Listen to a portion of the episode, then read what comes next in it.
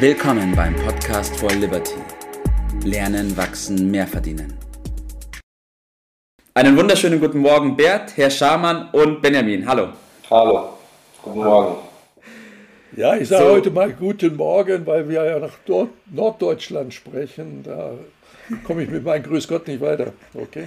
ja, das stimmt wohl. Ja, wir haben heute zwei Gäste dabei. Zum einen Herrn Schamann, Ingenieur aus Hannover, und Benjamin, der bei uns schon mal im Podcast auch zu Gast war, unser Finanzexperte. Und wir haben heute ein spannendes Thema und zwar sprechen wir über die Vorsorge und die Notfallplanung. Der Titel heißt Vorsorge Notfallplanung beginnt jetzt. Aber bevor wir darauf eingehen, Herr Schamann, will ich Ihnen noch die Möglichkeit geben, dass Sie sich kurz vorstellen in unserer Runde.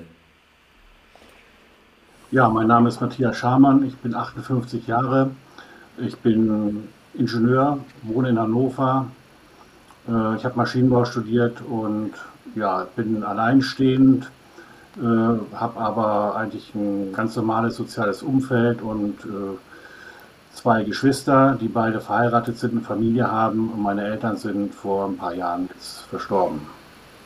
Leider, mhm. gut, das war altersgemäß, also war nichts Besonderes, ja. aber ja, so ist die Situation. Okay. Dankeschön äh, dafür, Herr Schaumann. Benjamin, ich will gleich mal einsteigen in das Thema Vorsorge- und Notfallplanung. Warum haben wir das gewählt? Ist es ein Top-Thema in der Gesellschaft, dass wir darüber unbedingt sprechen müssen, oder ist es eher eine Randerscheinung? Ähm, ich finde sogar, dass eine Randerscheinung das noch zu positiv umschreibt. Das Thema ist, hat in unserer Gesellschaft eigentlich so mal niemand auf dem Schirm.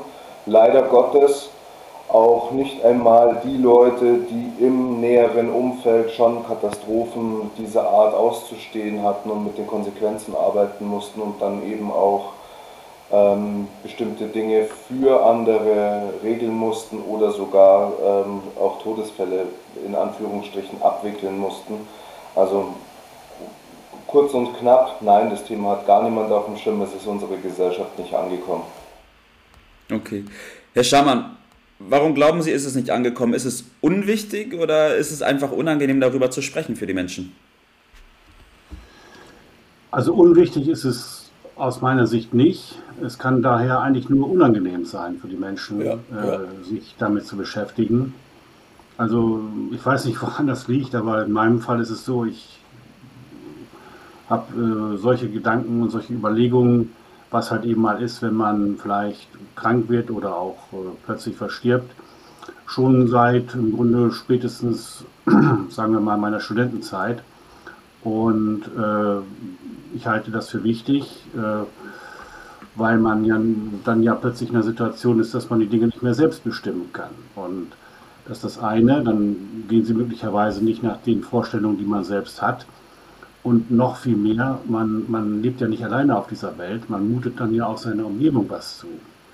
Und das kann aus meiner Sicht ziemlich schlimm sein. Also es reicht mir schon selbst, wenn ich äh, in meinen Unterlagen den Überblick behalten muss und wenn dann jemand anderer plötzlich das machen soll, vor allen Dingen auch heutzutage ja. mit dem ganzen Computerzeug, mit dem Internet, mit den ja. Internet-Accounts, die man hat, den ganzen Passwörtern, die man hat, ja, ja, das weiß ja dann plötzlich niemand.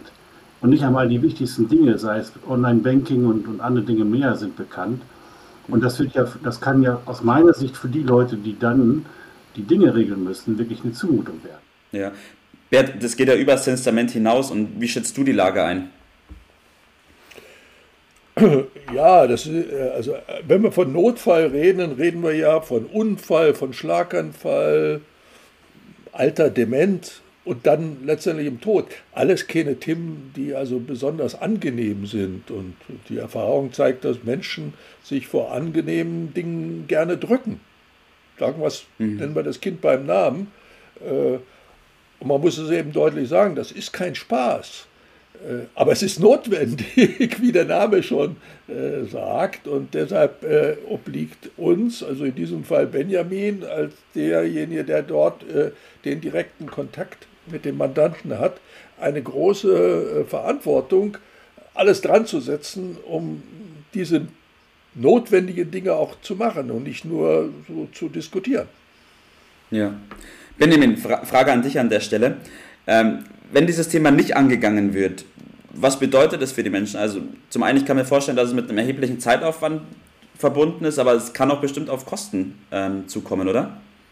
Ja, zum einen das, ähm, zum anderen bestimmte Dinge gehen halt dann einfach nicht. Ja, ich habe ein gutes, gutes Sag mal ein paar Beispiele. Ja, ich habe ein gutes Beispiel dafür. Mandant von mir, junger Kerl, also der ist auch, auch äh, noch ein Eck jünger als ich, so Anfang 30.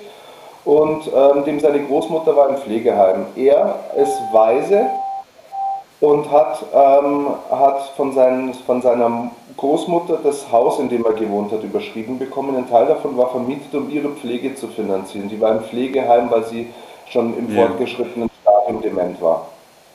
Ähm, es gab eine Vorsorgevollmacht, die war leider formal falsch. Ja? Und das Ergebnis dessen war, dass das Haus renoviert werden sollte, damit höhere Mieteinnahmen erzielt werden können. Das Betreuungsgericht hat die Zustimmung zur Grundschuldeintragung verweigert und damit herrschte Stillstand der Rechtspflege. Diese Immobilie ist bis mhm. heute nicht renoviert.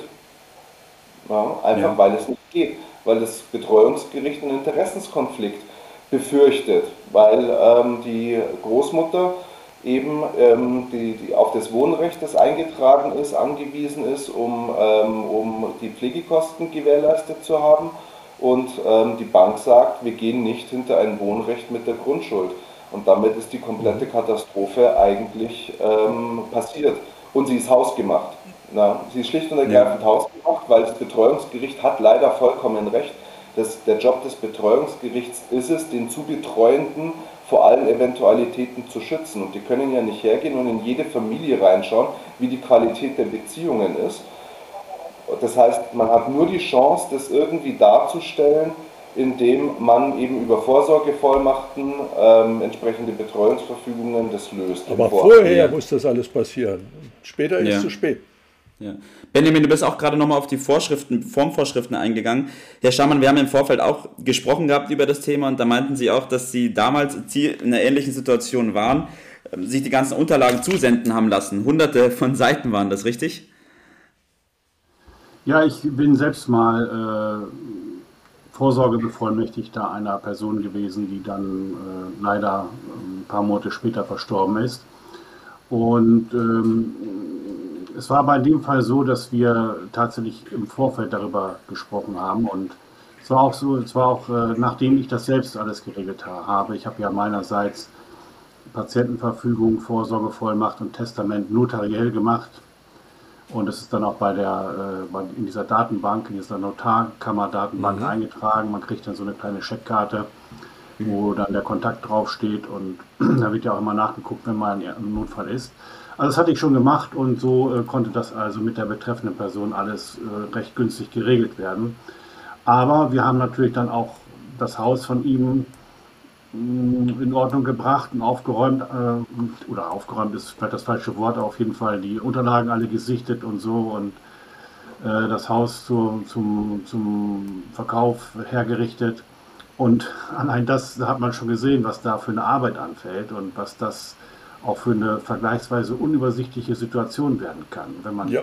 wenn man dann ja. noch nicht einmal diese Dokumente hat äh, und, und die Dinge nicht halbwegs vernünftig aufgeschrieben sind, möglicherweise in einem Notfallordner oder so, dann kommt man in, aus meiner Sicht recht schnell in eine schwierige Situation. Das konnten ja. wir damals weitgehend vermeiden, aber die, ja. der persönliche Eindruck äh, hat ganz klar wiedergegeben, dass man, dass das also wichtig ist und dass das also ja. sehr unübersichtlich werden kann.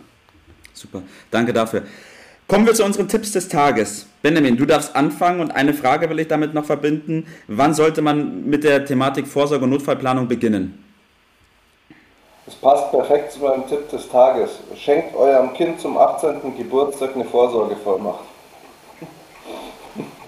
Sobald ein Kind volljährig ist, ähm, haben die Eltern keinen Auftrag mehr.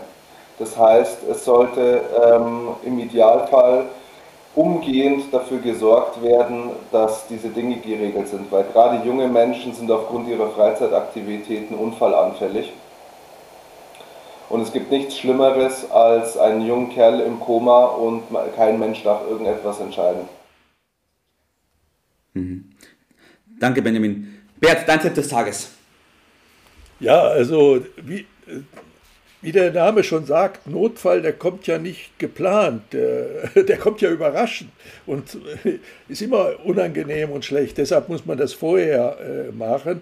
Es müssen Entscheidungen gefällt werden und davor drückt man sich ja gerne, aber es muss halt getan werden, was getan werden äh, muss. Wichtig ist, dass das geschrieben wird, muss aufgeschrieben werden, nicht nur gesprochen. Äh, wichtig ist, dass es richtig geschrieben ist, ist, glaube ich, heute Morgen hier äh, deutlich geworden. Der Teufel steckt im Detail und es gibt eine Menge Formvorschriften und es ist äh, fatal, wenn das dann verworfen wird, weil es dem nicht genügt. Und dann kommt noch ein Aspekt, den wir heute Morgen nicht behandeln konnten, der aber auch seine Bedeutung hat. Es muss auch richtig aufbewahrt werden. Es muss verfügbar sein, es muss aber auch sicher sein, vor Missbrauch geschützt werden. Dabei will ich es mal belassen, sonst wird es zu viel. Danke, Bert, dafür. Herr Schamann, haben Sie noch was zu sagen? Haben Sie noch einen Tipp? Ja, mein Tipp des Tages, haben Sie ja, haben Sie ja gerade äh, das genannt, wäre halt eben über den Tag hinaus zu denken. Das ist so auch vielleicht ein bisschen prinzipiell äh, mein Motto. Äh, nicht immer, aber ich versuche es zumindest. Ja. Das heißt also, mehr so mittelfristig und langfristig zu denken und sich halt eben im Voraus ja. rechtzeitig Gedanken ja. zu machen. Super. Perfekt, dann bedanke ich mich bei Ihnen allen. Herr Schamann, danke, dass Sie dabei waren. Benjamin, auch danke, dass du dabei warst. Bert, auch an dich ein Dankeschön. Und ich wünsche euch dreien noch einen wunderschönen Tag heute. Machen Sie es gut. Ciao. Ciao. Das war's für heute. Vielen Dank, dass du dabei warst, dass du eingeschaltet hast und vergiss nicht, uns einen Kommentar hier zu lassen und unseren Kanal zu abonnieren. In diesem Sinne bis zum nächsten Mal und dir einen schönen Tag.